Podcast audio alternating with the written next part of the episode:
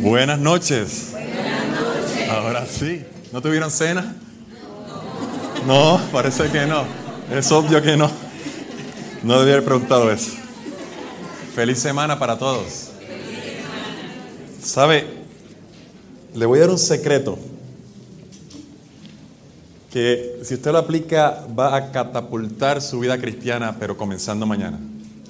¿Se acuerda que en la, en la mañana les dije que nosotros los adventistas esperamos que llegue la puesta del sol del sábado para hacer qué cosa? Comer pizza, ver películas o juegos algunos. ¿Y a qué hora nos acostamos el sábado por la noche? ¿Qué día? A la medianoche algunos, 11 quizá, 1 o 2 de la mañana. ¿Y qué pasa el otro día domingo por la mañana? ¿Día de qué? ¿El día de la bestia? ¿De cuál bestia? ¿De la bestia que no se puede levantar temprano otro día? Y usualmente, bueno, ella lo dijo, no fui yo. Ella fue la que trajo de la bestia. Y al otro día no se puede levantar. Y si se levanta, se levanta tarde. Y por lo general hay, aquí le llaman fútbol, ¿no? Allá fútbol es otra cosa. Soccer le decimos allí. O hay algo secular. O hay que estudiar para el examen. Y usted comienza su día tarde, sin descansar, sin dormir, habiendo hecho mala digestión durante la noche de un alimento que quizás no le está alimentando. Y si ora, ora como una bestia. Hace la oración de la res. ¿Sale con una res? No, aquí no le dicen res. Una, una vaca, exacto. En algunos países también le dicen eh, reces a las vacas. Y la oración funciona así. Como no tiene tiempo de orar, porque se levantó tarde, porque se acostó tarde, dice Jesús, María y José, aquí se acuesta esta res. Y eso es todo lo que ora el domingo. ¿Y eso lo que pasa? Usted sigue repitiendo ese ciclo lunes, martes, miércoles, jueves y viernes y su semana es igual a la semana anterior. Así que yo le reto hoy que hoy que está aquí a la puesta del sol, que hoy que no va a salir a comer pizza, usted puede romper ese ciclo vicioso. ¿Sale con un ciclo vicioso? ¿Qué es un ciclo vicioso? La hermana hace, es como un círculo con un cigarrillo, ¿verdad? En la mano. Es un ciclo vicioso. Es el, es, el, es el, hábito continuo de algo que le hace daño y no para y no para año tras año. Que usted puede romper ese círculo vicioso hoy. Hoy aproveche la ocasión, salga donde vaya, vaya directo a su casa o a su cuarto, ore, acuéstese temprano y mañana por la mañana, ¿dónde va a ir? Bueno, levántese a orar, pero va a haber algo mañana por la mañana. ¿Qué pasa con la anuncio? ¿Cómo? La, ¿Qué pasa? No, no la estamos anunciando aquí. Sí, ese es el problema. Ya está pensando en la pizza. Bueno, se lo digo de manera de consejo. Usted va a ver la diferencia que hace en su vida. Porque no hay manera, no existe la manera de usted tener una vida cristiana poderosa sin oración y estudio de la Biblia. Y sin oración y estudio de la Biblia no hay testificación, los tres elementos para la vida cristiana. Y Satanás sabe que todo comienza el sábado a la puesta del sol. Y ya le tiene la trampa preparada, una trampa que ha usado por ciento, estoy hablando de los adventistas del séptimo día, ¿ciento cuántos años llevamos? De 178 años. Y ha tenido bastante éxito. Así que se lo digo a manera de reto, a manera de reto.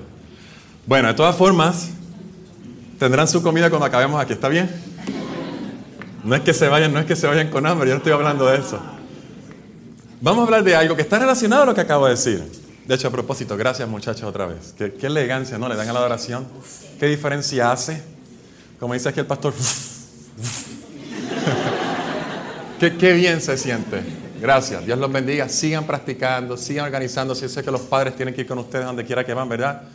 Y estar en las prácticas. Hablaba con una, una madre en el almuerzo. Gracias también. Gloria a Dios. Vamos a hablar de algo que es, está directamente relacionado a lo, que, acabo de decir, pero también es lo que está en el título de su programa, si usted lo ve. ¿Por qué? Porque a fin de cuenta, a fin de cuenta, todos, toda la vida cristiana se va a definir o se va a reducir, debo decir, a si usted tiene esto o no. Porque todos los otros frutos vienen si usted, si usted está implementando este fruto del Espíritu. Este es el fruto del Espíritu más importante de todos. En Testimonios para la Iglesia, el tomo 5, la página 484. ok, en la página 484 dice, la religión pura, ¿cuál religión? Pura. No cualquiera, todo el mundo es religioso. Todo el mundo es religioso. Aún el que no va a ninguna iglesia dice, sí, yo tengo mi propia religión. Yo creo en Dios. A mí lo que no me gusta es la religión organizada, eso es lo que dicen, ¿no? Pero aquí dice no cualquier religión, la religión pura. La religión pura tiene que ver con la voluntad. La voluntad es la fuerza gobernante de la naturaleza humana que mantiene todas las demás facultades bajo su dominio. ¿Cuál es la facultad de la naturaleza humana más importante? La facultad, porque todas las demás facultades están ¿dónde? ¿Bajo quién? Bajo el dominio de la voluntad.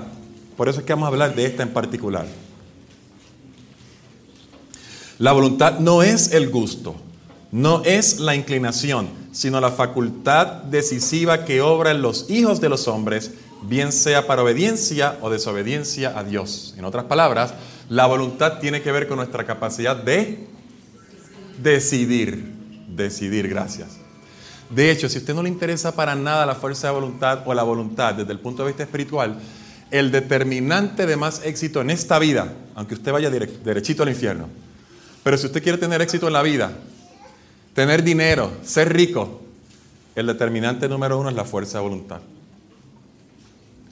Así que si a usted no le interesa lo demás que vamos a decir y quiere ser rico, por lo menos ponga atención, porque la fuerza de voluntad es tan importante que los estudiantes de la conducta humana, psicólogos, sociólogos, psiquiatras, se han dado cuenta que es el valor predictivo número uno para saber cuán bien usted va a funcionar en la sociedad, cuán bien usted se aclimata a la cultura, cuán bien usted tiene éxito tanto en la escuela como en el trabajo y cuán bien le va a ir en la vida.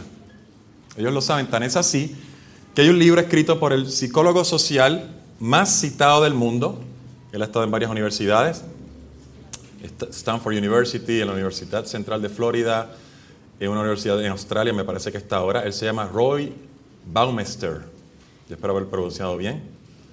Él tiene un libro escrito que se llama La fuerza de voluntad, redescubriendo la fuerza humana más grande. La fuerza humana más grande. Este fue lo que se conoce en inglés como un, un libro mejor vendido de la revista New York, New York Times, o sea, New York Times bestseller. Un librito pequeñito que yo les recomiendo que usted lo busque y lo lea. Me parece que está en muchos idiomas. Y a pesar de que el libro es secular, y a mí se me hace que él es un evolucionista humanista, la gran mayoría de lo que dice es correcto. Así que yo me voy a valer de eso.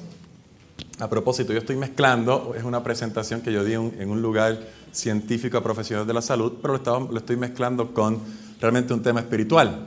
Así que yo voy a tratar de hacer el mejor trabajo posible, pero yo sí sé una cosa, es que aquí hay muchos jovencitos hay médicos, hay psicólogos, hay otros que están entrenándose como, como educadores de salud, ¿verdad?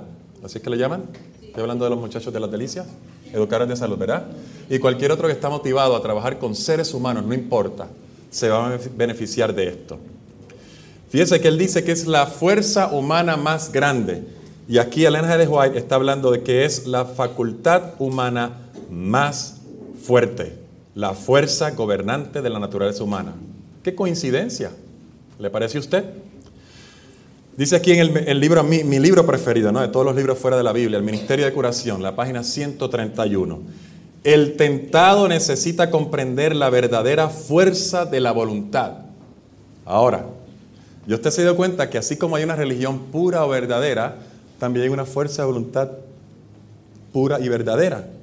Ahora está hablando aquí de la verdadera fuerza de voluntad. El mundo la usa hasta cierto sentido y va a ver los límites que eso tiene, pero hay una verdadera fuerza de voluntad. El cristiano utiliza otro tipo de fuerza de voluntad. Ahí está la clave y ahí es donde los quiero llevar. Ella, es decir, la fuerza de voluntad, es el poder gobernante en la naturaleza del hombre, la facultad de decidir y elegir. Todo depende de la acción correcta de la voluntad. El desear lo bueno, el desear lo puro, es justo, eso está bien, pero si no hacemos más que desear, de nada sirve. ¿Se acuerda esta mañana que había alguien que deseaba hacer, quería hacer, pero no podía hacer nada? ¿De qué le servía? De nada. Desear, está perfecto. Si no se lleva a cabo, por mejores que sean las intenciones, no vale la pena. Muchos se arruinan mientras esperan y desean vencer sus malas inclinaciones. Sigue diciendo la cita, no someten, no someten su voluntad a Dios, no escogen servirle. Voy a repetir esa última parte, no someten su, su voluntad, no someten su voluntad a Dios, no escogen servirle. En otras palabras, ¿qué cosa es someter su voluntad a Dios? Escoger servirle. No, no servirle, escoger. Usted va a ver la diferencia ahora, escoger. Usted tiene la capacidad de escoger, no tiene la capacidad de servir. Dios nos ha dado la facultad de elección. A nosotros nos toca ejercitarla. ¿Qué es lo que Dios nos dio? De todo lo que se perdió en el jardín del Edén, de toda la facultad que el ser humano tenía, la única que se llevó, que todavía posee hoy, es la capacidad de escoger es el libre albedrío y es la razón por la que Dios creó a todos los seres humanos con la capacidad de amar. Hablaba con alguien hoy al mediodía también acerca de eso. Dios no fuerza a nadie. Y como Dios no espera nada que sea forzado, Dios no puede esperar amor suyo si realmente no viene de una decisión que usted hace. Porque si no, por definición no es amor. Por lo tanto, cuando crea a los seres en el cielo, yo voy a decir seres creados, eso es una redundancia, cuando crea a los seres en el cielo, también crea a Lucifer con la capacidad de escoger no servirle. ¿Puedo amar? ¿Puedo no amar? Si usted tuviera un, un robot, que cuando usted llega a la casa eh, le mueve el rabo, le ladra un poco, le se acerca a usted y digamos que usted puede echarle algún perfume que huela algo bonito, digamos, huele un perro bañadito, ¿no? y y, él se le acerca y está en su falda y usted juega con él, le pregunto yo, ¿eso sería suficiente para disfrutar de una relación de un, de un dueño a mascota, de algo que le produce amor? No, claro que no. Para que sea amor, tiene que ser un animalito que tenga la decisión de escoger amarle. Con todos los defectos que pueda tener, el orine por allí, romperle la mesa por acá, eh, dejar todo lleno de pelo, pero usted pasa eso por alto por el amor que el animalito le da. De hecho, eso es lo que hacemos con los seres humanos en general, ¿no? Todo el mundo tiene sus fallas y sus defectos, y especialmente en el matrimonio, usted bien sabe que tiene que mirar para el otro lado de esos defectos y concentrarse en lo que, en lo que la persona es. Porque estoy seguro que la persona también tiene que hacer lo mismo por usted, porque usted tiene quizás más defectos que la otra. Ese, ese, es, el, ese es el negocio del matrimonio. Si usted va buscando perfección, ya yo sé que el problema es usted que está esperando lo que usted no puede dar y va a fracasar. Así que Dios escoge, perdón, Dios hace a Lucifer con la capacidad de escoger, con la capacidad de decidir, lo hace con voluntad. Y no solamente eso, cuando Adán y Eva pecaron, en el momento, dice Apocalipsis 13:8, que en el momento la sangre del cordero fue derramada. Usted dice, ¿qué sangre? No, no era del animalito. Eso fue un símbolo. Es la sangre de Cristo Jesús que dice ese versículo Apocalipsis. El cordero que fue inmolado desde cuándo? Desde la fundación del mundo. Y eso, eso fue para que Adán y Eva, usted y yo, todavía tengamos capacidad de elegir, capacidad de usar nuestra voluntad. De eso se trata la gran controversia. La gran controversia que empezó en el cielo pasó en la tierra y ahora mismo está en dónde? ¿Dónde se está llevando a cabo esa, esa, esa guerra entre el bien y el mal? En su mente. Ese es el campo de No es aquí en este mundo. Usted ve los resultados de la, de la, batalla en la mente cuando la gente comete lo que comete, porque ya, ya, se, ya esa persona escogió por Satanás en su mente, cuando usted ve el resultado. Pero la batalla se dio en la mente. Y la guerra seguirá hasta que Cristo venga por tercera vez y acabe con el problema del pecado una vez por todas. Pero, pero claro, como le decía alguien esta tarde también, el problema del pecado no se acaba porque mataron a Satanás. Porque no es porque Satanás existe que hay pecado. Es porque alguien tomó una decisión mala y entonces entró el pecado. Cualquier otro puede tomar una decisión mala y también volver a entrar al pecado. Pero viendo lo que el pecado trajo y las consecuencias, o sea, lo que el pecado es y las consecuencias que trajo, y por otro lado, viendo el amor de Dios y Cristo para con nosotros, nadie va a escoger hacer algo diferente. En otras palabras, seguiremos usando la voluntad por el resto de la eternidad. Porque no somos autómatas, Somos seres humanos. Tenemos la capacidad de escoger, tenemos la capacidad de decidir. Vuelvo a leer, Dios nos ha dado la facultad de elección, a nosotros nos toca ejercitarla. No podemos cambiar nuestros corazones ni dirigir nuestros pensamientos, impulsos y afectos. No podemos hacernos puros, no podemos hacernos propios para el servicio de Dios. ¿Se da cuenta toda la lista de lo que no podemos hacer? Y sin embargo tratamos de hacerlo, yo puedo ser mejor, yo puedo ser más puro, yo puedo ser mejor instrumento en las manos de Dios. Bueno, es un ideal, pero no es lo que usted debe proponerse. Mira aquí lo que dice ahora. Podemos, después de toda esa serie de no, no, no, no, no, punto y coma, dice, podemos entregarle nuestra voluntad y entonces Él obrará en nosotros el querer y el hacer según qué? Según su voluntad. Le entregamos nuestra voluntad y Él hace su voluntad. ¿Va viendo por dónde va esto? Así, toda nuestra naturaleza se, se, someterá a la dirección de Cristo. Mediante el debido uso de la voluntad, cambiará enteramente la conducta. Al someter nuestra voluntad a Cristo, nos aliamos con el poder divino. Recibimos fuerza de lo alto para mantenernos firmes. Una vida pura y noble, de victoria sobre nuestros apetitos y pasiones, ¿es posible para todo el mundo? No, es posible para el que une su débil y vacilante voluntad a la omnipotente e invariable voluntad de Dios. En otras palabras, si usted se queda dormido el resto de la presentación o el tema, lo que usted tiene que hacer es coger su voluntad débil y juntarla con la voluntad que poderosa de Cristo. Usted escoge ponerse de parte de Cristo. La mente y los nervios se entonan y fortalecen por el ejercicio de la voluntad. Esto es una, esto es una, cita directa, ¿no? De hecho, esa es una, es una, frase antigua, los nervios. Hoy en día, ¿qué serían los nervios? Los nervios se entonan. Debe una palabra más moderna para, para nervios que no están entonados. ¿Cómo? Ansiedad. ¿Qué más? Emociones. Depresión. Ataques de pánico Somatización, ¿sabe lo que es somatización? ¿Qué es somatización? Y enfermedades y lo siento, creer, que le está pasando algo que realmente no. ¿Que no está pasando? Bueno, a veces sí está pasando algo, pero como yo lo percibo, somatiza, soma significa cuerpo. Somatizar significa dar la señal a través del cuerpo. La gran, ajá. Enfermar el cuerpo por la mente. Por la mente. Y si usted va a cualquier oficina de médico primario, estoy seguro que aquí también, la gran mayoría de las visitas a los médicos primarios no son por problemas físicos. Enfermedad, estamos hablando con el doctor acá en la, se me olvida el nombre de él, me lo dijo. Daniel. Daniel.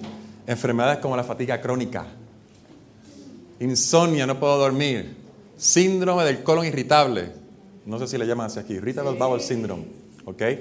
Obviamente depresión, ansiedad, pero dolores de cabeza consistentes, el famoso dolor de tensión, Migraña tiene una base orgánica, pero puede ser desencadenada, de hecho la mayor parte de las veces, por tensión y ansiedad. Seguro que sí.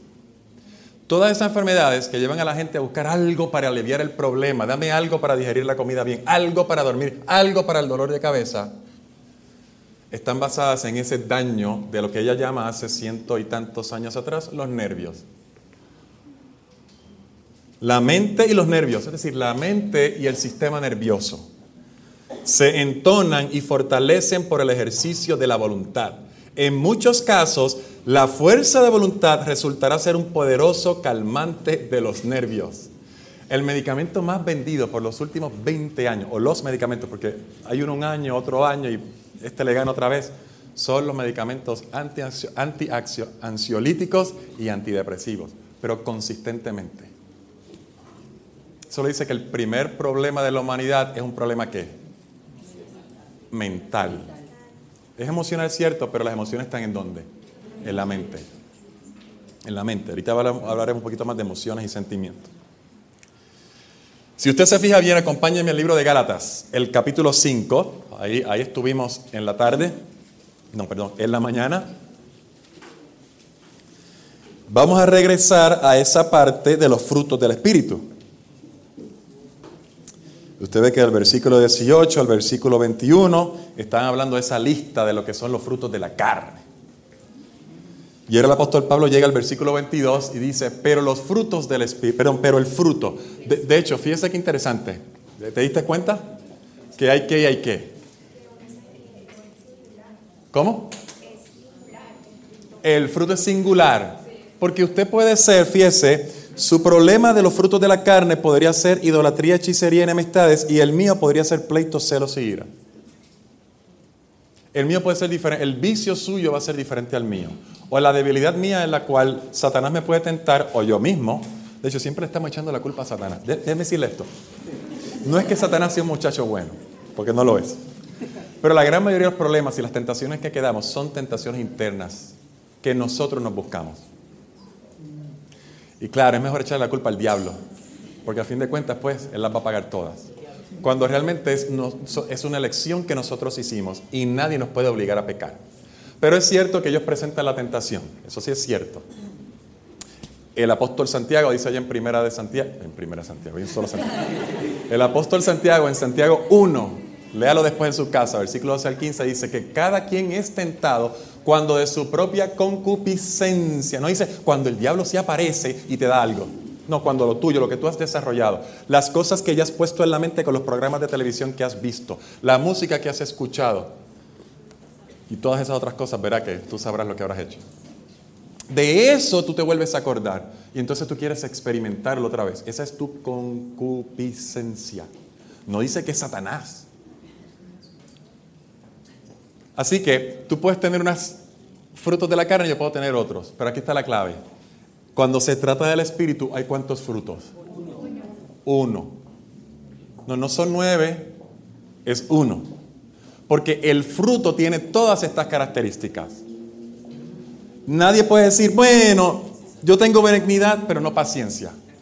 A mí me decían cuando era chiquito, pórtate bien, acuérdate que yo no tengo mucha paciencia. Y ahora yo más grande me di cuenta que la paciencia es un fruto del Espíritu. Cuando usted dice no tengo paciencia, ¿qué usted está diciendo? No tengo Espíritu Santo. Ese es para los padres. Yo tengo tres hijos y uno se da cuenta cuánto, cuánto uno tiene que aprender, ¿no? Usted no puede decir, yo tengo mansedumbre y el otro dice, no, yo tengo templanza. No es un paquete. Imagínese que usted vaya al, al, eh, dealer de carro, ¿cómo se llama? Un concesionario, ¿no? Concesionario, ¿cierto? Y usted diga, yo quiero un carro, un vehículo, un automóvil, ah, pero no me lo quiero llevar con un volante. Solamente deme los asientos, el motor y el aire acondicionado. ¿Y cómo me va a mirar él? No, un carro necesita un volante. Es imposible. Así que el fruto del Espíritu es todo el paquete o nada. Usted no se puede llevar un carro sin volante, transmisión, simplemente con asientos y el motor, porque no le va a correr a ningún lado. Así que el fruto del Espíritu es singular. Y dice ahí, pero el fruto del Espíritu es, fíjese, no dice el fruto del Espíritu son, el fruto del Espíritu es amor, gozo, paz, paciencia, benignidad, bondad, fe, mansedumbre y qué cosa. ¿Alguien tiene otra versión que no sea la Reina Valera del 95 del 60? Quiero la última palabra de todas esos de esas características del fruto. ¿Qué versión tienes? Pero esa es, la, esa es la frase que estaba esperando. Alguien tiene la Biblia de las Américas, se dice dominio propio y la nueva traducción viviente también. ¿Qué dice? Controlar los malos deseos. Controlar los malos deseos. Yo creo que está parafraseando un poco más de lo que esperaba. La, ¿Cómo? Telea, traducción en lenguaje actual. Sí, esa, esa es bastante paráfrasis. La frase es dominio propio. Templanza es dominio propio. En otras palabras, hoy le llamaría un psicólogo secular, le diría autocontrol. Autocontrol, ya que muchos usamos esa palabrita auto estos últimos días, ¿verdad? Autocontrol, ¿qué significa auto? Yo, yo mismo, ¿y qué significa control? Control de, bueno, autocontrol ahora, control de mí mismo. Control de mi, dominio propio es control de mí mismo, control de mis impulsos y control de mis tendencias, emociones, pensamientos.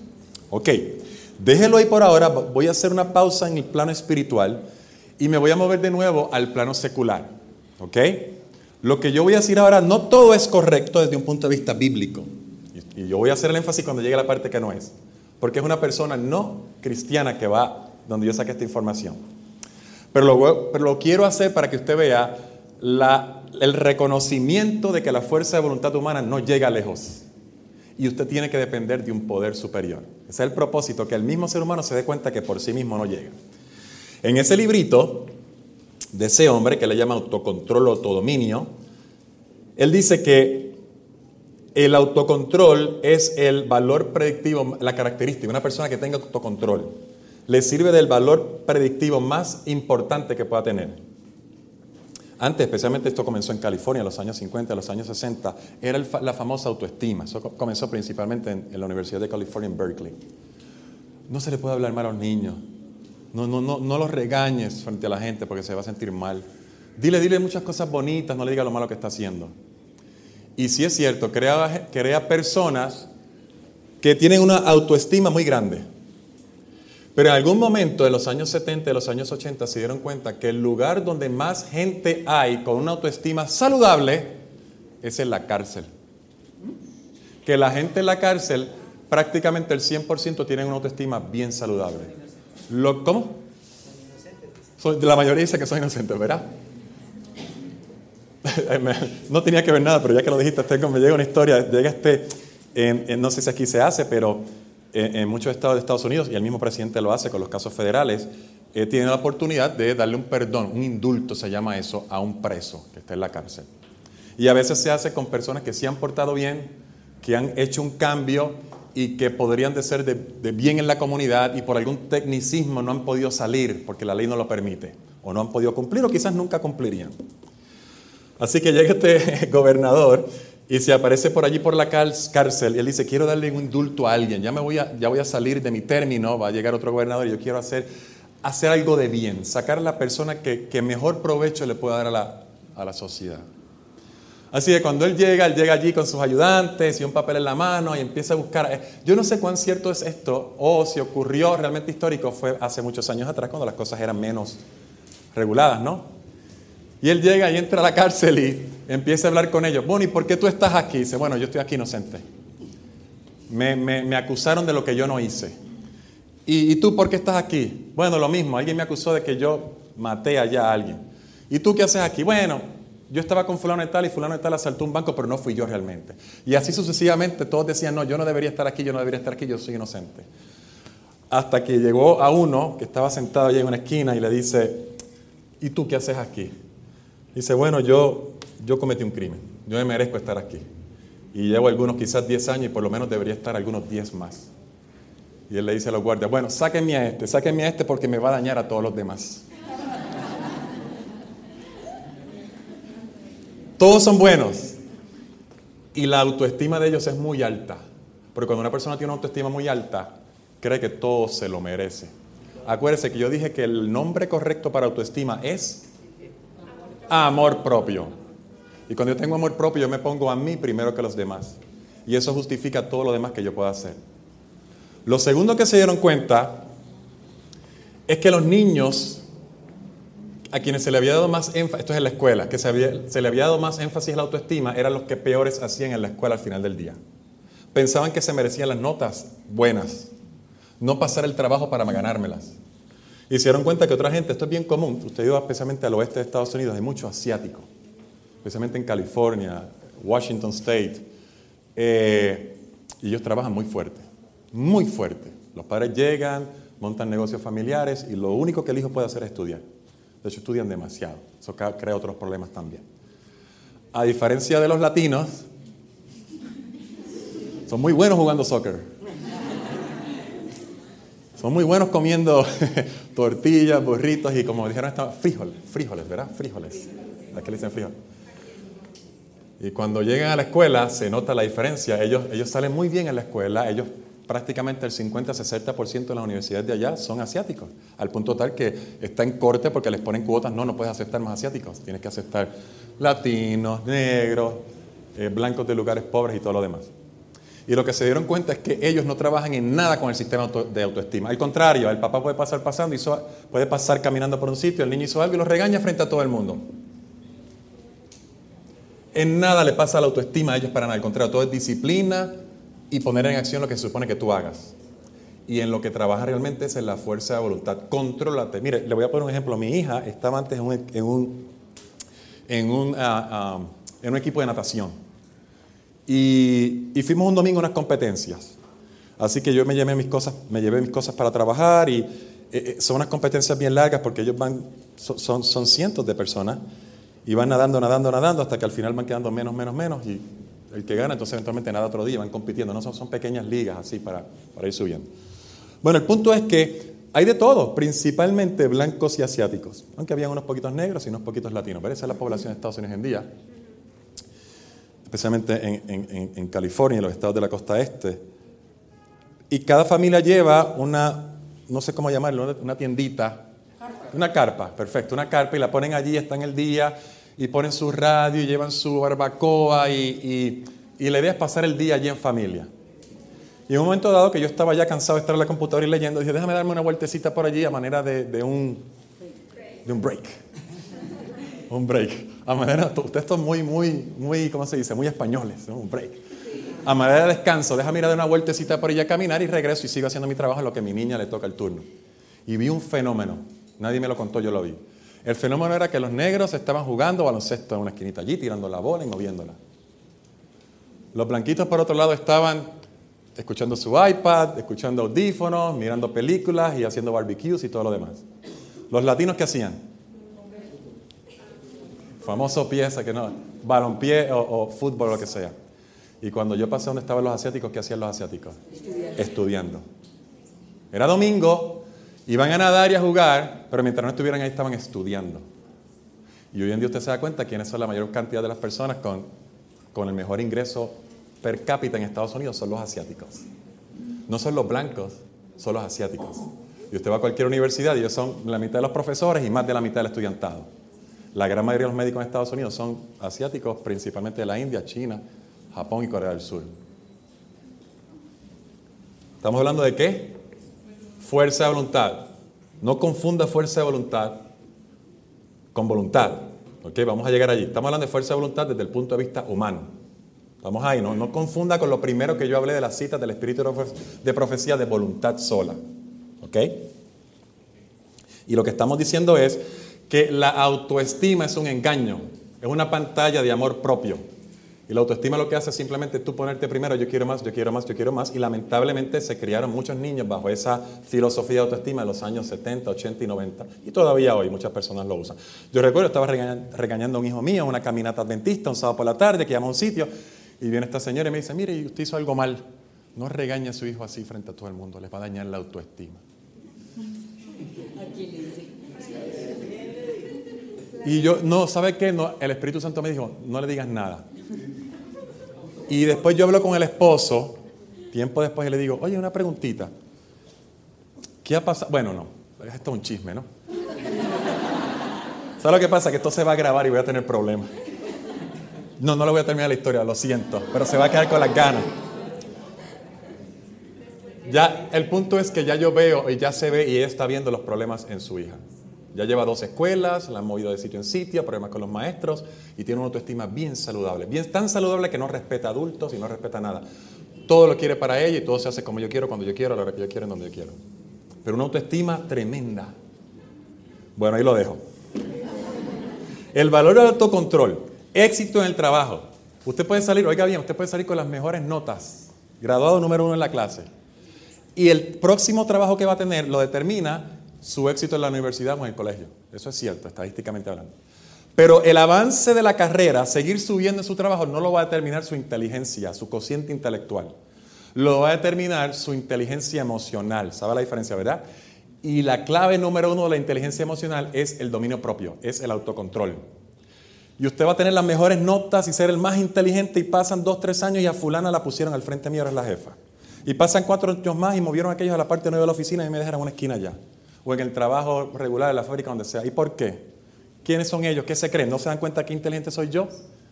Y probablemente es que usted no tiene buen autocontrol y como no tiene buen control, no tiene buena inteligencia emocional. Es decir, saber controlar sus emociones y, y saber interpretarlas del otro. Buenas relaciones humanas, en otras palabras, problemas personales. la mayoría de los problemas matrimoniales son por falta de autocontrol. ¿Qué dije? ¿Cómo lo dije? ¿Dónde gasté el dinero? ¿Cómo lo gasté? Eh, felicidad, niveles bajos de estrés o ansiedad directamente relacionados con su autocontrol. Salud mental, vamos a hablar ahora mismo de eso. Aclimatación al ambiente, salud física, vamos a hablar de eso ahora mismo. Eh, buen comportamiento, ya lo dije. Crimen, abusos, todo lo demás.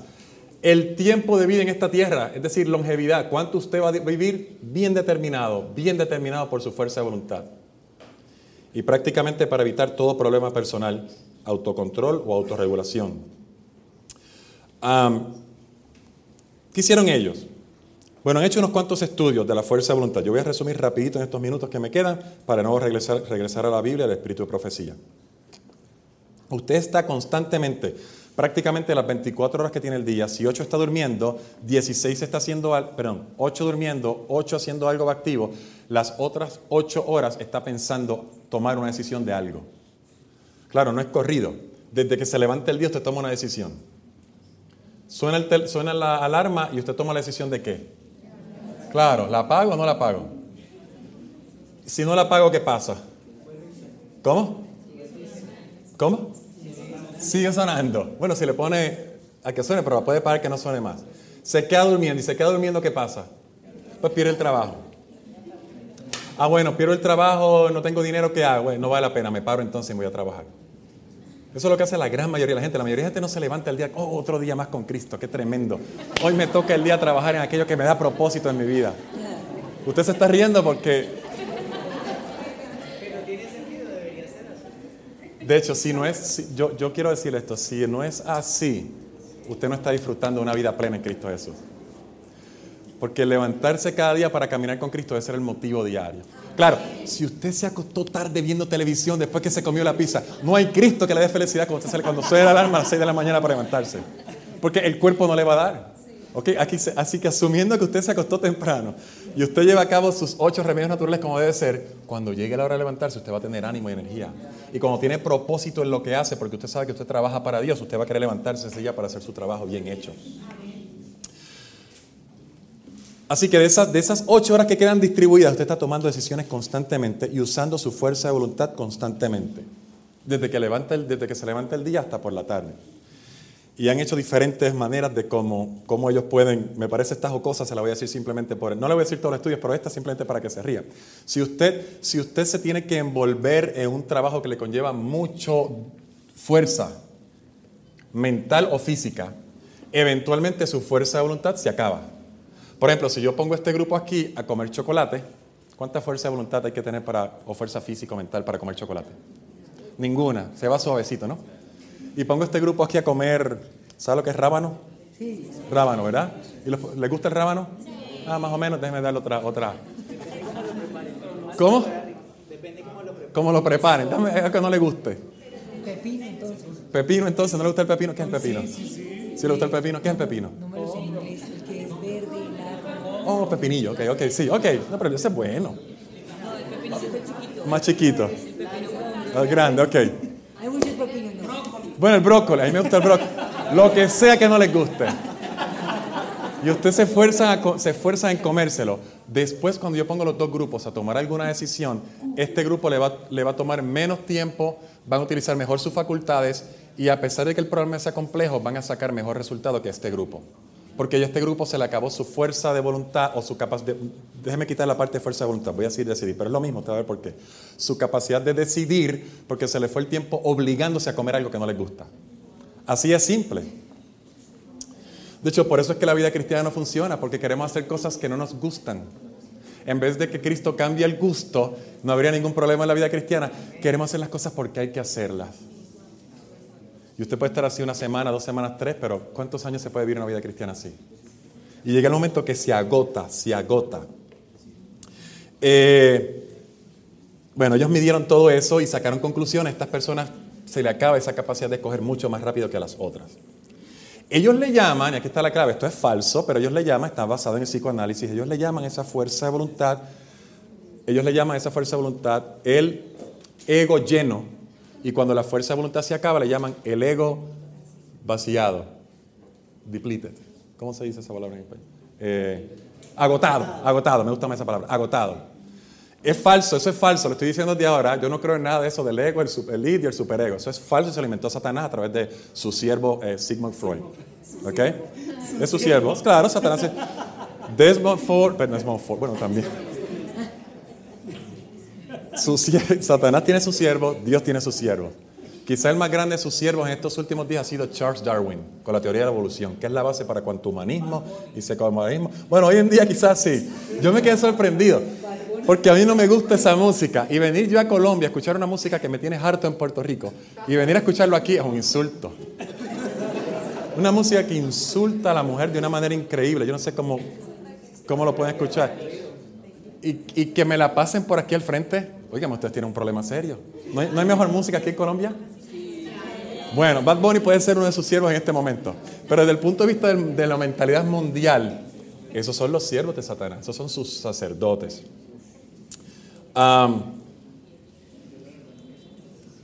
entonces, la, la, fuerza de voluntad, sigo adelante, sigo adelante, el tiempo se me está yendo, funciona como músculo. Mientras más lo usa, más fuerza se pone, pero el día que lo estoy usando, se va a cansar. Usted puede salir a correr conmigo, podemos correr algunas 3, 4 millas. Si usted no está muy bien entrenado, ese día puede ser que llegue echando la lengua o simplemente no llegue. Se cansó. Pero si yo le invito otro día más adelante, cuatro o cinco días después, ahora usted puede correr ya no tres, quizás pueda correr ahora cuatro. Y ya aquí a dos, tres meses estamos corriendo medio maratón. Pues la, la fuerza de voluntad funciona así, de esa manera. Es como un músculo, se va haciendo más grande, más grande cada día. Usted comienza un sábado por la noche Y llega el momento que usted podrá hacer lo que necesita hacer el resto de la semana porque comenzó bien el domingo por la mañana. Por ejemplo, si usted le, si usted le dan el trabajo de a usted derecho y ahora utiliza la, mano, yo, yo, le digo, no puede usar la mano derecha para nada. No es que se la amarran, las dos están afuera. Usted tiene que decir constantemente, no lo voy a usar. Y se le olvida y cuando va a agarrar algo, lo primero que va a hacer es qué? Sacar la mano derecha. Bueno, si usted es diestro, ¿verdad? Al izquierdo vírelo, use un espejo entonces para que se dé cuenta de lo que estamos hablando. La primera, eh, el primer impulso es usar su mano derecha, pero usted tiene que tomar la decisión, no, no la voy a usar, voy a usar mi izquierda. A principio va a caer muchas veces. Y adiós que yo hago con la mano derecha, la izquierda. Pero llegará el momento que usted podrá hacer prácticamente todo lo que hace con la mano derecha, incluyendo escribir, si usted se lo propone. De hecho, por eso es que la gente izquierda, la gente dice, ah, que es ambidiestro. Realmente no tiene un lado del cerebro más fuerte que otro. Es que el, izquierdo, como vive en un mundo de derechos, algunos dicen que va para el cielo de, al revés. Como vive en un mundo de derechos, se tienen que adaptar mucho al derecho y usar su mano derecha para muchas cosas y eventualmente termina usando las dos. Usted lo puede hacer también si es derecho. ¿Tú eres izquierda? ¿Sí? ¿No te queda otra que, que adaptarte al mundo de los derechos? Así que usted lo puede hacer y eso se, se estudió también. Así que la fuerza de voluntad se utiliza para controlar pensamientos, es decir, usted lo usa para saber qué, perdón, para permitir que usted quiere pensar en un momento dado. Usted tiene la capacidad de determinar qué va a pensar. Martín Lutero decía, Martín Lutero, usted tiene la capacidad de escuchar y estar calladito ahí en la ¿verdad? Martín Lutero decía que usted no puede evitar que los pájaros vuelen sobre su cabeza, pero sí puede evitar que qué? Que hagan nido. Cualquier pensamiento loco que me llegue a mi mente, puede ser que yo no tenga control, pero que se quede ahí, yo more en el pensamiento, yo sí tengo control. Eso es fuerza de voluntad. Control de emociones. ¿Puede usted controlar sus emociones? ¿Es posible controlar emociones? Sí. Kind of. ¿Se puede o no se puede? No. ¿No se pueden controlar las emociones? ¿Por qué no? Gestionar, administrar. Una pregunta. ¿Se pueden controlar los sentimientos? Uy, no sé. No, sí, no. Voy entonces a la tercera pregunta. ¿Cuál es la diferencia entre sentimientos y emociones? Los sentimientos son permanentes, las emociones son transitorias. ¿Las emociones son transitorias? ¿Los sentimientos son transitorias? O sea que si yo estoy triste, estoy triste toda la vida. No, no, no, porque es que, digamos, no todas las emociones son sentimientos. Algunos ¿qué son sentimientos. O unas emociones son sentimientos, otras no. Ok, pero buen intento. Es buen intento, mira. La emoción es la expresión del sentimiento. La emo ok, vamos, vamos por ahí derecho, más o menos. La emoción es La expresión. Tú sientes, Ok. expresas con emoción. Es, es casi, es casi. Van a ver que hay una diferencia. ¿Qué es hermana? ¿Qué estás sintiendo? Los sentimientos y las emociones dependen de nuestros pensamientos. Claro que sí. Pero ¿cuál es la diferencia? Si podemos controlar nuestros pensamientos, entonces también podemos controlar. Ok. Ok, ponga atención. Ajá. U- La última aquí, a ver si, a ver si llegamos. No, yo digo, la emoción es una reacción. Si yo te asusto, o sea, si yo, pues tú te vas a asustar. Exacto. Hay una que no podemos controlar, hay otra que sí. Pero controlando la otra, eventualmente la primera se pasa también. Déjame dar el ejemplo. Digamos que yo estoy, ¿cómo se llaman las luces que se ven aquí por la ventana? Allá, que se ve como una, nosotros le llamamos, ¿cómo? Un parque de diversión. ¿Cómo se llama? Mundo Aventura. Este es el anuncio gratis para Mundo Aventura. Nos vamos a Mundo Aventura y nos montamos en una montaña rusa. ¿Hay montaña rusa allí? Y nos montamos en una montaña rusa usted y yo. Digamos que es la primera vez que usted se monte, yo también. Esto es un ejemplo real, porque esto le pasó a mi mamá y a, a nosotros la primera vez que fuimos a, a Disney, Orlando, Florida, hace, uff, en los 90. Usted y yo nos montamos allí. Y empieza ese aparato a dar vueltas y girar a, a- a no sé cuántas fuerzas G y fuerza de gravedad para acá y velocidad para allá y todo lo demás. Y cuando se acaba, salimos como. ¿Cómo? Sin aire. Sin aire, ¿qué más? ¿Cómo? ¿Mareados? ¿Cómo? No podemos controlar las emociones. ¿No podemos controlar las emociones? ¿Con las piernas temblorosas? ¿Alguien saldría asustado? Sí. ¿Alguien saldría feliz, contento, en euforia? Oh, estoy sorprendido aquí. Entonces, entonces algo está pasando. Porque alguien está saliendo eh, eh, en euforia y otro está saliendo asustado. ¿Sintieron lo mismo? Claro que sintieron lo mismo, estaban en el mismo, el mismo eh, roller coaster. Eran las mismas sensaciones de gravedad, era el mismo corazón latiendo, era la misma presión subiendo y bajando. Cua- Cuando mi mamá se bajó aquel día, cuando mi mamá se bajó aquel día, ella padecía de, todavía hoy de arritmia del corazón porque tiene, tiene eh, es mi mamá, así que no hay problema. Tiene, tiene prolapso de la válvula mitral y tiene otros problemas de conducción.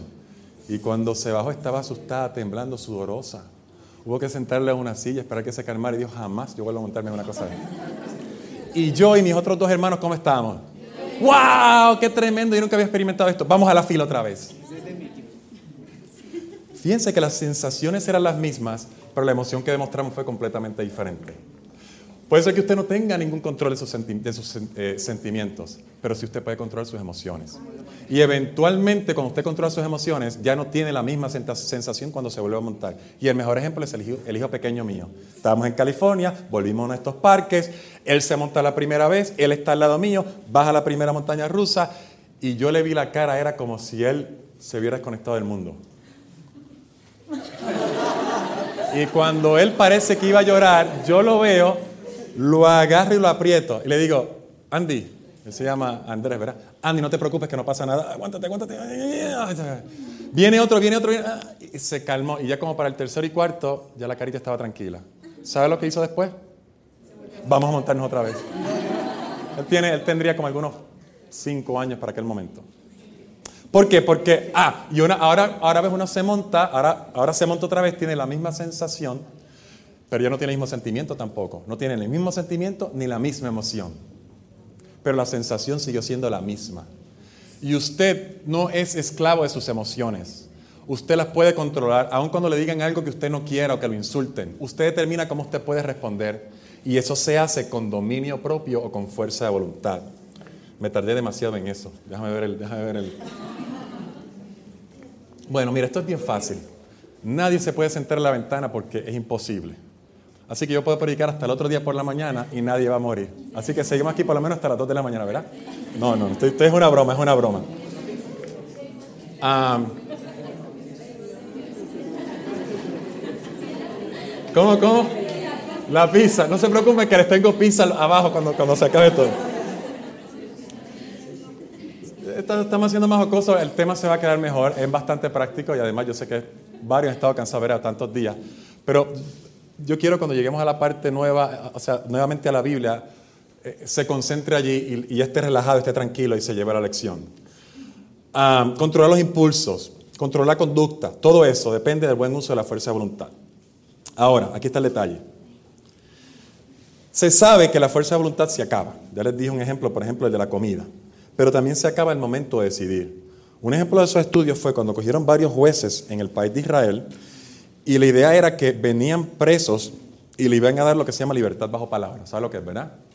Libertad bajo palabra, me he portado bastante bien, las cosas van más o menos bien hasta ahora, se me deja ir a, la comunidad, usualmente con un grillete. ¿Sabes con grillete? Es una libertad condicional, que si vuelves a hacer una diablura, rapidito regresas adentro. Y la idea es que se sabe dónde está la persona con un, con un grillete en el pie. Bueno, cuando ellos llegaban por la mañana estaba el juez ahí sentado, como el juez empezaba su día, estaba fresco, estaba tranquilo, había comido recientemente, la probabilidad de que a ti te dieran libertad bajo palabra era bien alta. Y se sabía, o empezaron a darse cuenta muchos abogados, que si, que si tu nombre llegaba más o menos para la hora de las 10, antes de la famosa merienda del, del, de la galletita y el café, la probabilidad de que te dieran libertad bajo la palabra se iba al piso. Pero después que él comía o que ellos comían y estaban más tranquilos, la posibilidad que te dejaran libre aumentaba. Y se dieron cuenta que el momento más abajo posible era justo antes del almuerzo. ¿Por qué? Porque él no quería tomar la decisión de responsabilizarse de lo que esta persona iba a hacer cuando saliera y decía, no, tú entra otro día, trabajo contigo. Y el juez salía, comía, almorzaba, hablaba, estaba relajado, regresaba y el próximo que entraba frente a él, ese se iba para su casa ese, ese mismo momento. ¿Por qué? Porque cuando usted está descansado, está comido, eh, se siente refrescado, usted tiene mejor capacidad de tomar buenas decisiones. Así que los abogados se dieron cuenta y ¿qué hacían ellos? ¿Qué hacían los abogados? Bueno, el mío me lo pones temprano en la tarde. ¿Y el mío me lo puedes poner justo después de la merienda? El mío no me lo pongas antes de las 5 de la tarde. Porque ya el juez se quiere y está cansado. Y lo otro es que cuando usted tiene que tomar muchas decisiones, llega el momento que empieza a tomar una, empieza a tomar otra, la tercera, ya para la cuarta, y usted no quiere seguir tomando decisiones, y usted se va por lo más fácil, lo que me cueste menos trabajo. Por ejemplo, los concesionarios de carros saben esto, esto está bien estudiado, que para yo venderle un carro modelo más caro que usted no vino a comprar, primero vamos a hablar de los asientos, el color de los asientos. Vamos a hablar de cosas que no tienen sentido como el brillo de la pintura. Y cuando ya hemos hablado de un montón de detalles que usted tiene que decidir, decidir, decidir, entonces yo le voy a vender, en vez de venderle el 6 cilindros, le vendo el 8 cilindros, que usted no vino a buscar. Y usted está cansado, mira, no importa, dame lo que todo el mundo compre, de aquí nos vamos. ¿Por qué? Porque se agota la capacidad de, de decidir. Se agota la fuerza de voluntad, tiene su límite. Ok, ahora yo voy a pasar, voy a brincar ahora de eso y ahora voy a pasar al plano de la salud física. Yo le voy a mencionar una lista de las 10 enfermedades más comunes de acuerdo a la Organización Mundial de la Salud. Y le voy a hacer otra pregunta después. La primera es enfermedad isquémica, estas son las primeras 10 causas de muerte. Disculpen, no enfermedades, primeras 10 causas de muerte. Enfermedad isquémica del corazón. Apoplejía, ¿sabes qué es una apoplejía? Un, stroke, un, un, un, derrame cerebrovascular. Okay. ¿Cómo? Accidente cerebral, gracias. Eh, por sus siglas en inglés, COPD sería enfermedad pulmonar, pulmonar obstructiva crónica. ¿Cómo? EPOC. EPOC, ahí aprendí algo nuevo. Enfisema, por ejemplo, es una, es una de esas enfermedades. Eh, infecciones del tracto respiratorio, especialmente del tracto bajo. Cáncer de tráquea, cáncer de los bronquios. SIDA. Esta es diferente a las demás pero es bien común que mate muchos niños alrededor del mundo. Diarreas. Próxima, diabetes, especialmente diabetes mielitos tipo 2. Accidentes de carros, donde el alcohol es el primer componente o el componente principal. Y enfermedades del corazón directamente relacionadas a la hipertensión. Entiéndase, corazón grande o fallo del corazón. Excepto por la diarrea. Y aquí le voy a preguntar a, a los médicos, a los educadores en salud, a todos los que trabajan con pero a todo el mundo pueden contestar. ¿Qué tienen en común todas esas enfermedades? ¿Cómo? ¿Cómo? Hábitos. ¿Cómo? Estilo de vida. Hábitos. Toma decisiones. que excepto esa que se refiere más a salubridad y la calidad del agua, todas las demás están determinadas por decisiones que la persona tomó. La causa número uno de accidentes de carro es el alcohol. Alguien decidió tomar alcohol e ir a manejar. La enfermedad isquémica del corazón es que alguien está comiendo de la manera equivocada. Lo mismo para accidentes cerebrovasculares. Enfisema, que es la más común de las enfermedades EPOC, ¿verdad? EPOC. ¿Es por qué? Porque alguien decidió fumar. Eh, o vivir con un fumador tristemente. Alguien toma la decisión de hacerse el daño. Infecciones del tracto respiratorio, lo mismo, bronquitis crónica, por fumar.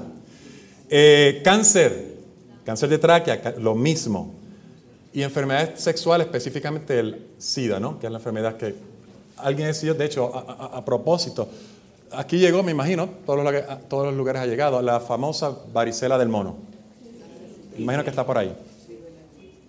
No, no es viruela, es varicela. ¿Le dicen viruela? No, la viruela es una enfermedad muy terrible. la viruela sí mata gente y yo estaría asustado si la viruela andara por ahí. Es varicela, la varicela del mono. No se asuste. El 95% de la gente que tiene eso son personas que practican un estilo de vida homosexual. Se requiere un contacto largo por mucho tiempo y la población que más practica la promiscuidad es esa. Y están asustando a la población en general, vente, vacúnate, haz esto, cuando realmente lo que tienen que hacer es cambiar estilo de vida.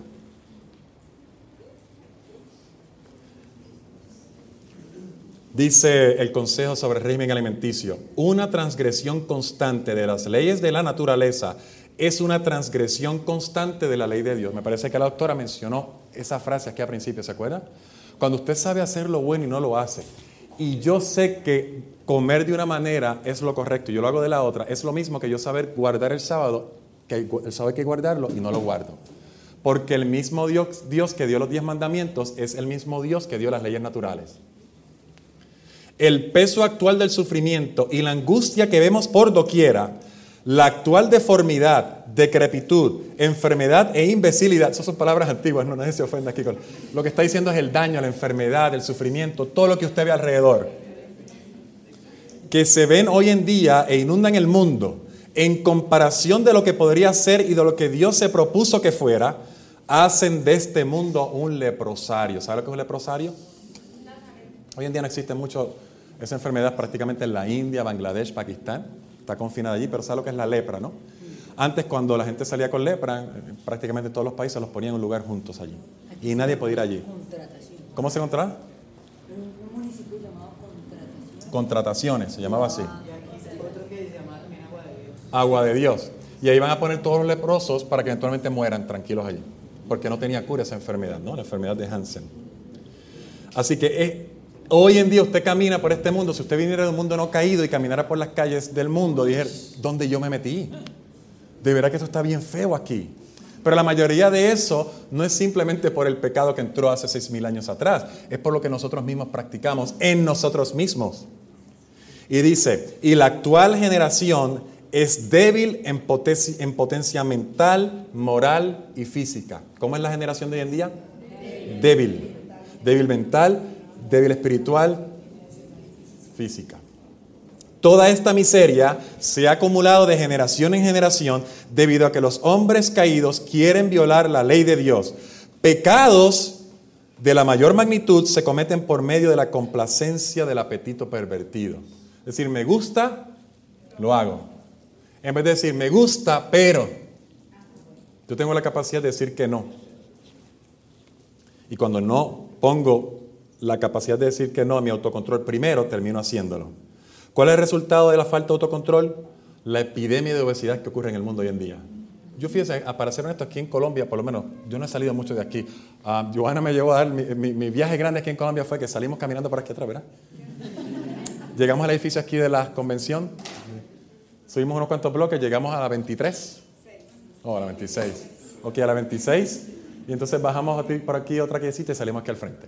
En esa vueltita que está ahí, se me hizo bastante llamativo que no hay tanta obesidad aquí como he visto en otros lugares, especialmente donde yo vivo. Así que bien por Colombia. Pero mundialmente hay tremenda obesidad. En Estados Unidos 66% de la gente está sobrepeso o obeso. 66 con todos los problemas que eso trae de salud. ¿Cómo? De hecho, cuando me dieron mi camisa, mi, mi, mi, ¿cómo dicen? Franela. Camiseta, cuando vieron mi camiseta, yo dije, mira, no me la des large. Dice, yo soy alto, pero no soy gordo. Allá el, large es gigante de grande. Entonces yo le digo, tráeme, tráeme una medium, que aunque no lo creas, tráeme una medium. Yo como que no creyó mucho y me trajo tres tamaños. Y tan pronto fui y me medí la medium, me quedó apretadita. Yo no, déjame ver la large. La large sí me sirve bastante bien. Aquí todavía los size, los tamaños son como deben ser.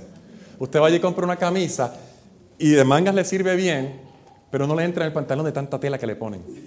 Porque lo que era antes un medium, ahora hoy en día es como un X large, de lo grande que, del problema de obesidad. Bueno, alcohol, asesinatos, violaciones, depresión. Yo sigo con la Organización Mundial de la Salud. Esto no lo está escribiendo un profeta, esto lo está escribiendo gente secular que se da cuenta, acción de causa-efecto, la toma de decisión y los resultados que traen. Embarazos no deseados, problemas en las relaciones, adicciones. Y le puedo añadir hoy en día adic- adicción a qué? Al aparatito. Que usted está con la pantalla antes de acostarse. Y usted la apaga justamente antes de dormir. ¿Sabe que eso, es, eso hace un daño terrible a su sistema nervioso? Porque el, el- el- la luz azul que sale de allí previene la secreción de una hormona que se llama melatonina, que se supone que se secreta en gran cantidad tan pronto usted se acuesta y tenga los, los, los patrones de sueño más profundos antes de la medianoche. Y si se acuerda, si se acuesta tarde para comenzar encima de eso se acuesta mirando ese celular para terminar, encima de la pizza que se comió.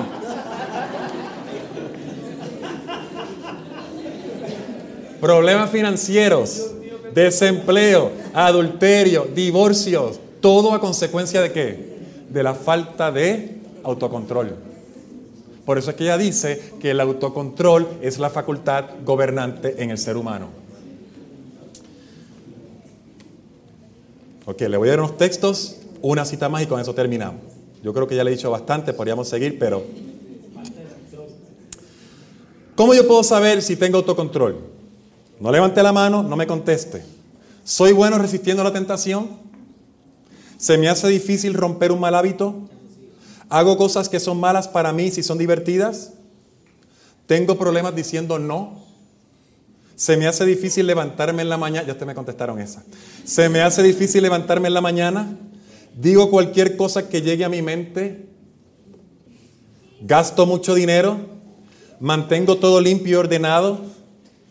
Sería bueno que fuéramos a inspeccionar los cuartos de los que se están quedando aquí, ¿verdad? A ver si, a ver si tienen esa cama bien hecha. Sí, porque hoy no pasó la, la mucama, así que hoy es buen día para saber si hicieron su cama. No vayan al mío. Soy llevado por mis emociones. Soy, hago muchas cosas a la prisa. No mantengo secretos muy bien. Cuando yo no mantengo un secreto, ¿qué cosa yo soy? Y chisme es uno de los qué? De los fr- de los qué? Frutos de quién? De la carne. Eh, a menudo interrumpo personas. Siempre estoy a tiempo. No me desanimo fácilmente. Fíjese que el desánimo es una decisión que usted hace. Desánimo, eh, la palabra en inglés es despondency. Elena de White la usa en el capítulo de Elías, cuando Elías se deprimió. Ella dice, despondency in the cause of God is sin. Yo no sé cómo traducirla, pero la mejor palabra que se acerca es depresión. Depresión en la y estoy hablando de depresión que no sea orgánica. Vuelvo porque yo no quiero hacer sentir mal, no quiero hacer sentir mal a nadie aquí. Hay causas orgánicas, pero son mínimas, mínimas. La gran mayoría es porque no tienen los pensamientos correctos, no están poniendo los ocho remedios naturales donde van y eventualmente llega el desánimo. O están viviendo tras el mundo con la norma del mundo y tratando de imitar el mundo, eso crea ansiedad y eventualmente la ansiedad termina en depresión. Yo no conozco a nadie aquí, nadie, nadie puede decir que lo estoy diciendo por él o por ella. Pero usted tiene que rearreglar, reafinar sus pensamientos, retar lo que usted cree y lo que usted piensa. Y usted se dará cuenta que a pesar de sus sentimientos, sus emociones van a ser diferentes. Yo sé que lo que estoy diciendo no es lo que enseña la medicina tradicional, pero es la verdad. El placer y la, diversión me evitan hacer mi trabajo. Usted tiene algo que hacer, sabe que tiene un trabajo para la semana que viene y en vez de estar haciendo el trabajo, ¿qué está haciendo? Viendo televisión, jugando eh, soccer, procrastinando. No me ya me dije ese. Como comida saludable y evito la dañina. No me hable de la pizza que voy a comer esta noche.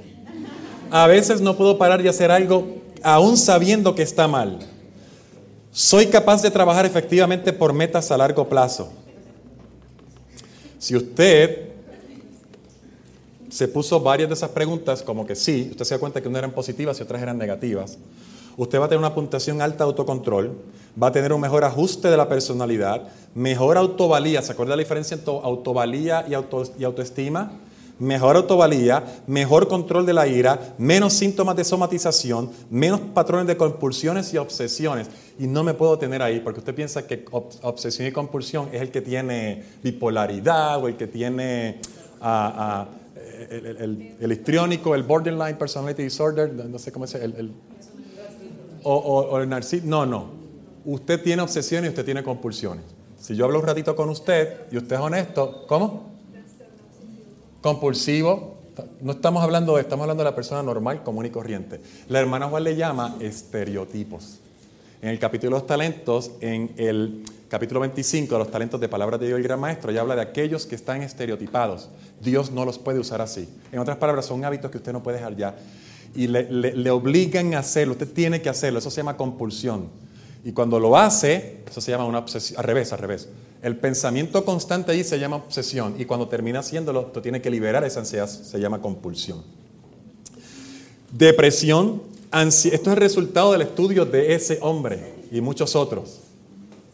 Mejor control de la ira, menos síntomas de somatización, menos patrones de compulsiones y obsesiones, depresión, ansiedad, hostilidad, ideas paranoicas y tendencias psicóticas. Todo eso cuando su nivel de fuerza de voluntad está alto. Yo creo que no me están siguiendo, ya tienen hambre. ¿Qué vamos a hacer para fortalecer la fuerza de voluntad? Le voy a dar esta lista práctica. Pasamos a la Biblia y al Espíritu de Profecía y nos vamos, hermana. Una pregunta. En cuanto al chocolate. Al chocolate. ¿Sabes que el chocolate se usa mucho en los en estudios de fuerza de voluntad? De hecho, yo originalmente esta presentación tiene mucho estudio científico, pero yo no vine aquí a eso. Porque el chocolate, especialmente en las mujeres, es como que el punto final. Si yo logro, logro no comérmelo, gané, ¿no? Al final del día. Y es que el chocolate mezcla una, una, una sensación, es una sensación que mezcla no solamente el sabor, la textura, el olor, pero también una sensación de, por las hormonas que tiene, ese es el, problema. El chocolate tiene teobromina, que es de la familia de las hiposantinas, bien parecidas al café. Y también bien parecidas a la casiomorfina, que es como un opioide de la leche. Y le da una sensación bien, bien placentera. Y en términos generales, a todo el mundo le gusta, pero en términos generales, a las mujeres les gusta más esa sensación, porque la mujer es más llevada a lo... am, Sí, no, sí, emocional, sí, el hombre también, pero son emociones diferentes. Am, sí, de, de contacto personal. El chocolate le hace sentir que está en contacto con alguien, que soy apreciada. Lo mismo que fuera un abrazo, o una buena palabra, o un te quiero. Y entonces utilizan el chocolate como, utilizan el chocolate como una, una muletilla hormonal para eso. Así que, bueno, si usted tiene la capacidad de resistir el chocolate, usted tiene buena fuerza de voluntad. Ese sería el... Si el chocolate es... A mí el chocolate no me resulta tentación. Mis tentaciones son otras. A mí el chocolate me empalaga, me deja una, una sensación. Tengo que tomar algo para bajarlo. Pero si usted el problema es el chocolate y usted logra vencerlo, pues tiene una buena, buena eh, fuerza de voluntad. Ok, sigo adelante, sigo adelante, porque tenemos que terminar. Hay un librito de un, de un almi- almirante eh, americano del Navy que se trata de la fuerza de voluntad. El título del libro es Haz tu cama todos los días. ¿Lo ha visto? Otro New York Times bestseller. Hay una presentación en YouTube, tiene por lo menos 40 millones, bueno, varias presentaciones de la misma, repetidas muchas veces, del 2014. Me parece que es, una, es, una, es un seminario de graduación en la Universidad de Texas en Austin. Óigalo como usted lo vea. El librito se llama tu cama todos los días, pero si no quiere leer, oiga la presentación. Creo que está doblada al español con, con, con subtítulos. ¿Por qué? Porque cuando usted comienza el día, ahora yo no le voy a decir haz tu cama todos los días. Yo le voy a decir, comienza doblando tus rodillas todos los días. Antes, cuando usted levantes y pongas el primer pie en el piso, si usted fue conquistador, haga un about face. ¿Sabe lo que es eso? ¿Se acuerda, esta- ¿se acuerda esto? Una media vuelta y ponga las dos rodillas en el piso. Si usted comienza con ese hábito, yo le garantizo que el resto del día, siempre y cuando lo mantenga los otros hábitos, no, pero comienza con el hábito correcto, que el resto del día le va a salir bien. Él dice, comienza haciendo tu cama, porque se sabe que el que comienza con hábitos pequeños, hábitos que parecen insignificantes, pueden hacer hábitos más, eh, eventualmente desarrollar hábitos más grandes que son más difíciles. Así que comienza practicando. Practicar decidiendo cosas y determinando ejecutarlas rápido. Si te lo propusiste, hazlo ahora mismo. Y mantente firme en esa decisión pequeña. No, yo no voy a hacer nada, no voy a ir ni al baño. Voy a, perdón, voy a orar. Luego que ores, entonces voy al baño. Haz eso. Mira a ver lo que va a pasar con tu vida de oración en un tiempo corto. Corto. Nosotros pensamos que la vida en Cristo, la vida cristiana, toma años para tener alguna victoria. Cuando, cuando Jesús, cuando, cuando Felipe le preguntó a Jesús, Jesús, muéstranos al Padre y nos basta. ¿Qué cosa le contestó Jesús? Pero ven acá, chico. ¿Cómo dicen aquí? ¿Parce? ¿Parce? ¿Qué, qué te pasa? ¿Hace cuánto no estoy con usted y todavía no, no conoces al Padre? El que me ha visto a mí ha visto al Padre. Es decir, en el tiempo que tú y yo llevamos juntos, se supone que ya tú hayas visto quién yo soy y hayas aprendido. Cuando empezamos a hacer pequeños cambios y formar hábitos pequeños, la clave está en ejecutarlos rápido. No se pongan metas a largo plazo, póngalas pequeñas y ejecútelas rápido. Complete cada trabajo antes de comenzar otro. No vaya tarea en tarea o de cuarto en cuarto sin terminar nada. Aprenda a tomar decisiones cuando está haciendo cosas que le agraden. Luego hágalo con lo que no le gusta. Es decir, haga, haga una- haga un hábito con algo que usted sabe que le va a ir bien. No que le va a ir bien, que lo va a disfrutar y eventualmente diga, no, esto no me gusta. Ok, hay que hacerlo como quiera. Haga algo poco agradable que necesita ser hecho por alguien todos los días. Si hay que sacar la basura de la casa, yo lo hago. ¿Sabe por sí? ¿Sabe por qué? Porque ese es el hábito que le va a dar la fuerza de voluntad para desarrollar para los hábitos que le van a dar éxito en la vida. El otro no quiso sacar la basura, no hay problema, yo sí la voy a sacar, a mí es que me beneficia. Sálgase de la cama tan pronto como termine las horas de sueño estipuladas y comience con el plan para el día tan pronto como despierte. Es decir, si usted va a dormir ocho horas porque lo puso por reloj, no se quede dando vueltas en la cama allí porque es domingo. Lea profundo y analice lo que lea. Estudie temas que le expandan la mente. Aquí está la clave. La fuerza de voluntad, es que yo pasé toda una sección con un diagrama, pero la fuerza de voluntad tiene su asiento en dónde? ¿Dónde? En el cerebro. ¿En qué parte del cerebro? En el lóbulo frontal. Ve, el perro no tiene que, eh, eh, eh, ejercer su fuerza de voluntad. Dice, ¿cómo que no? Claro que sí, ellos, ellos, ellos son entrenados y hacen, hacen cosas que antes no hacían y ahora sí lo hacen. No, el perro lo hace por eso mismo, porque está entrenado. Él no lo hace por un principio moral. El, el- el perro aprende que si suena la campana y le ponen comida, saliva y come. ¿Se acuerda del perro de Pavlov? Está, esa es la palabra, está condicionado. Y el perro sabe que si hace algo malo, usted le va a pegar con el periódico. Así que no lo voy a hacer porque fulano está aquí. De hecho, el perro llega a aprender quién me va a pegar y quién no. Yo me acuerdo cuando mi abuela y mi abuelo, eh, eh, mi abuelo estaba vivo, que, el perro venía y se sentaba en la falda de él y dormía con él. Y si mi, abuelo no era adventista, estaba borracho, se le tiraba encima, mi abuelo le daba lo que el perro quería. Y tan pronto sonaba el portón del balcón afuera, que ya él sabía que venía mi abuela. El perro brincaba donde estaba, se bajaba de los muebles y Silvia se sentaba quietecito en un sitio. Porque el perro aprende a saber de, quién, de qué se trata. El perro no, no, lo hace por un, no lo hace por un principio. Y la fuerza de voluntad está basada en el principio, de la razón. Yo lo hago por mi compromiso moral. La, la mayoría de la gente lo hace, como dice el hermano Juan, como meros moralistas. Porque si no hago las cosas que están bien, me va a ir mal. No lo hacen por el principio del amor, que prácticamente es como lo hace el perro. ¿Usted cree que cuando, cuando el perro, digamos que el perro sale eh, a la calle y se, se- se pierde, ¿no? Y va caminando por allí y se encuentra con una perrita en celo. Y usted sabe que cuando la perra está en celo, suelta unas feromonas y activa el sistema reproductivo del perro. ¿Usted cree que el perro va para allá y de momento dice, bueno, no, para, párate un segundo, párate un segundo aquí. ¿Qué es lo que yo voy a hacer? La economía está mala, el dueño mío me va a votar, yo no sé si voy a sacar comida, ¿Dónde yo voy a alimen- alimentar siete, ocho bocas nuevas que van a salir? No, no. lo- pensándolo bien, mejor me voy. Tome a traer. ¿Usted cree que el perro hace eso? No, lleva el perro y saca ocho más. Y la calle se llena de ocho perros más. Y el ser humano quiere actuar y vivir como si fuera así, dejándose llevar por el lóbulo, perdón, no por el lóbulo, por la amígdala, el sistema límbico que es llevado por las emociones y no filtrándolo con el lóbulo frontal.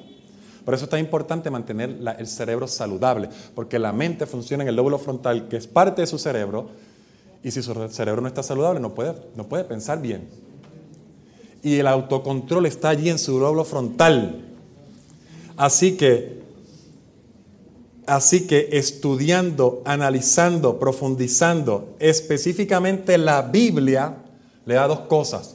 Más capacidad mental y le da los principios por los cuales usted va a razonar lo que va a hacer o va a dejar de hacer. En otras palabras, sería la mejor fuente de autocontrol que usted puede tener. Pida o una su voluntad a la de Dios. Simplemente pídasela. Vaya a rodillas y dígale, Señor, yo no tengo fuerza de voluntad, pero sí tengo de voluntad. Yo puedo escoger servirte ahora mismo y solamente quiero hacer una cosa, orar ahora mismo. Y luego diga, Señor, yo solamente quiero hacer una cosa, estudiar mi Biblia ahora mismo. Yo sé que yo podría hacer otra cosa ahora, pero ahora yo quiero orar solamente. Y sigue haciéndolo poco a poco. No se proponga, Señor, de aquí a ahora quiero una vida de oración como como de la de Daniel, tres veces al día de ahora en adelante. No, no. Ahora, Señor, dame la fuerza para orar. Y si es un minuto, gloria a Dios. Si son cinco también. Si son diez, perfecto. Comience orando con lo que, con lo que tenga. Yo tenía un amigo que dijo, no, yo, yo quiero una vida de oración. Yo, yo no le estoy recomendando esto, yo le estoy diciendo lo que alguien hizo. Ah, aparentemente le funcionó. Él ponía un reloj, yo voy a orar cinco minutos. Diez minutos después. Y su vida de oración empezó a subir y a subir. Practique buenos hábitos de estilo de vida, buena nutrición, buen ejercicio, buen descanso, buen sol, buen aire y todos esos remedios naturales que usted sabe y haga el hábito de vivir su vida por un plan, no por impulso. Aquí está una diferencia entre los mundanos y nosotros. Porque nosotros no vivimos la vida por el plan que nosotros mismos nos ponemos. No es que yo tenga un plan e invito a Dios a que me bendiga en mi plan. Es que yo voy a donde Dios y le digo, Señor, ¿cuál es el plan que tú tienes para mi vida? ¿Qué tú quieres que yo haga? Porque si eso es así y usted une su voluntad a la de Cristo, 100% usted va a tener éxito porque es el plan de Él. Y nadie para el plan de Él. Y el plan de Él va a salir en su vida. Primera Corintios 15, 31. Ahora pasé a los versículos. Voy rapidito. Os aseguro, hermanos, por la gloria que de vosotros tengo en nuestro Señor Jesucristo, que cada día muero. Para poder tener éxito y poder tener fuerza de voluntad de la que Dios habla, de la que no se acaba, ahí es que vamos a terminar. Usted se da cuenta que la fuerza de voluntad humana se acaba, tiene su límite. Pero la que no se acaba comienza otra vez al pie de la cruz, muriendo allí, viendo a Cristo crucificado. Segunda de Corintios 8:11, busque este. Segunda de Corintios 8:11. ¿Por qué quiero que busque este? Porque este puede ser su moto de vida.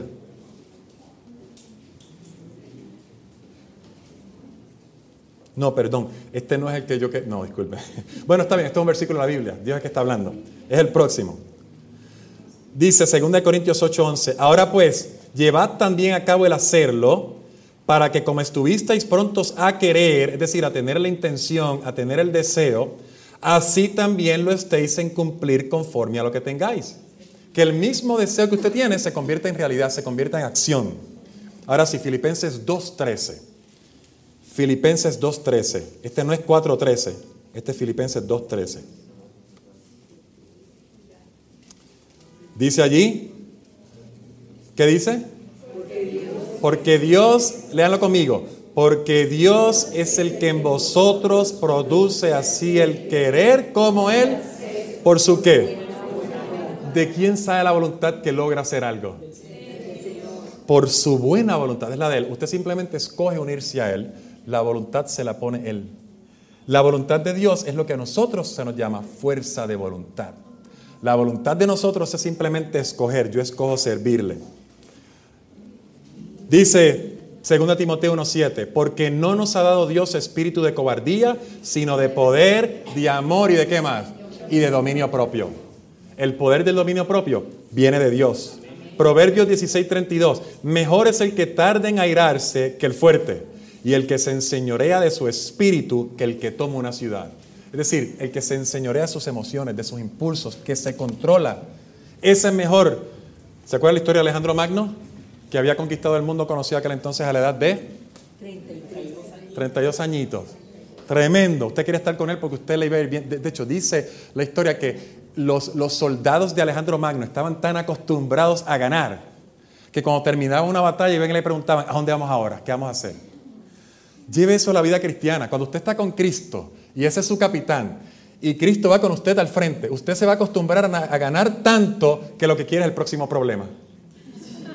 Sí, es que lo va a ganar. ¿Cuál es la próxima, Señor? Vamos para allá, que yo sé que voy a ganar contigo. Pero nosotros no le hemos tomado la palabra a Cristo, por lo tanto no vemos victoria en nuestra vida y estamos asustados. Mejor es el que se tarde en airarse que el, fuerte y el que se enseñorea de su espíritu que el que toma una ciudad. Ese es Proverbios 6.32. Proverbios 16.32. ¿Qué yo dije? 16.32. Gracias. Proverbios 16.32. Y por último, le puedo dar varios versículos más. Pero hermanos, yo mismo no pretendo haberlo alcanzado, pero una cosa hago, olvidando lo que queda y extendiéndome a lo que está delante, prosigo a la meta, al premio del supremo llamamiento de Dios en quién? En Cristo Jesús. Es decir, no importa lo que hayamos hecho hasta ahora, no importa si hemos fracasado tantas veces y nos hemos propuesto hacer lo mismo y lo mismo y resoluciones nuevas y tratar de hacer, hacer, hábitos nuevos. A propósito, no trate de dejar ningún hábito malo. ¿Sabía eso, verdad? Toda lección de un hábito conlleva la... Toda la lección de uno conlleva el rechazo de otro. No sé si es la mejor manera de decirlo. Busque, ¿cómo? Busque reemplazarlo. Yo no me propongo no decir un, chisme más, no, yo me propongo ahora hablar bien del otro. Es mi hermano en Cristo Jesús. Yo no me propongo eh, no ver la, novela o no ver la película o no ver aquello. Yo me propongo ver esta otra cosa esa hora o hacer esto, esto otro esa hora. Reemplácelo con otra cosa. Pablo dice, déjalo atrás, ya, ya pasó. Ahora sigue a la meta, sigue con Cristo. Siempre y cuando lo hagas con Cristo vas a vencer. Y con esta cita ahora lo dejo. Esta es palabra de vida del gran maestro, la página 253. 253. Cuando nos sometemos a Cristo, ¿se da cuenta? Porque todo comienza con lo mismo. Someterse a Cristo, morir al yo, crucificar el yo, llegar a, la cruz de Cristo. No hay otra, morir al yo, no hay otra, no hay otra. Todo lo demás no funciona. No salga proponiéndose tener fuerza de voluntad de ahora en adelante si no ha muerto a Cristo. Porque no va a funcionar. Le va a funcionar como para un mundano. Puede tener éxito terrenal, pero no le va a dar éxito en la vida celestial. Cuando nos sometemos a Cristo, el corazón se une con su corazón. La voluntad se fusiona con su voluntad. La mente llega a ser una con su mente. Los pensamientos se sujetan a él. ¿Se acuerda que usted tiene control de sus pensamientos y que usted puede decidir qué yo quiero pensar ahora? El libro de Proverbios dice, como el hombre pensar en su corazón, así es él. No importa lo que tú me quieras proyectar que tú seas, lo que tú estás pensando determina lo que tú eres. Si tú estás ahí pensando, Señor, yo quiero una vida nueva en Cristo Jesús, eso es lo que tú eres, alguien que está buscando una vida nueva en Cristo Jesús. Si tú estás ahí pensando, ¿cuándo se va a callar este para comerme mi pizza? Tú lo que eres un amante de la pizza. Cuando nos sometemos a Cristo, el corazón se une con su corazón, la voluntad se fusiona con su voluntad, la mente llega a ser una con su mente, los pensamientos se sujetan a Él oiga lo que ocurre, punto y coma, cuando ocurre todo eso, corazón, perdón, voluntad, corazón, voluntad, mente y pensamientos. Los pensamientos se sujetan a Él. Vivimos su vida. Esto es lo que significa estar vestidos con el manto de su justicia. Entonces, cuando el Señor nos contempla, Él ve no el vestido de hojas de higuera, él no ve la desnudez y deformidad del pecado, sino su propia ropa de justicia, que es la perfecta obediencia a la ley de Jehová. Entonces, en otras palabras, ¿qué es lo que tenemos que hacer para experimentar eso? ¿Someter qué? Someternos a Él. ¿Unir qué cosa qué cosa? El corazón al corazón que Él. ¿Qué más? ¿Unir qué más a qué más? La mente a su mente. ¿Unir qué cosa con qué cosa? Pensamientos a pensamientos. ¿Y eventualmente qué cosa? ¿La qué? La voluntad se fusiona contra nuestra voluntad. El resultado final, estaremos viviendo la misma vida de Cristo. Y lo que tú antes no podías hacer, ahora lo haces. Y las resoluciones que querías hacer, ahora sí las puedes hacer. Y la fuerza de voluntad que antes no tenía, ahora sí la tienes porque tienes la misma fuerza de voluntad de Cristo. La pregunta que yo le hago es, ¿se puede o no se puede? Claro que se puede. Pero se puede en Cristo Jesús. Se puede sometiéndonos cada día. Se puede dependiendo de Él, orándole a Él, hablando con Él, manteniendo el pensamiento constante en Él como dice el mismo apóstol Pablo, llevando cautivo cada pensamiento a qué? A la obediencia de Cristo. Cada pensamiento, ¿será eso posible? Claro que es posible. Trátalo, dice Cristo. Trátame, pruébame. Gustad y ve. Qué bueno es Jehová. Trátalo. Conéctate, mantente conectado a la fuente del poder y el resultado va a ser que vas a tener poder. Que Dios nos bendiga esta tarde ya. Yo no sé si algún anuncio, pero de todas formas vamos a estar en pie. Oramos y después vendrán los anuncios.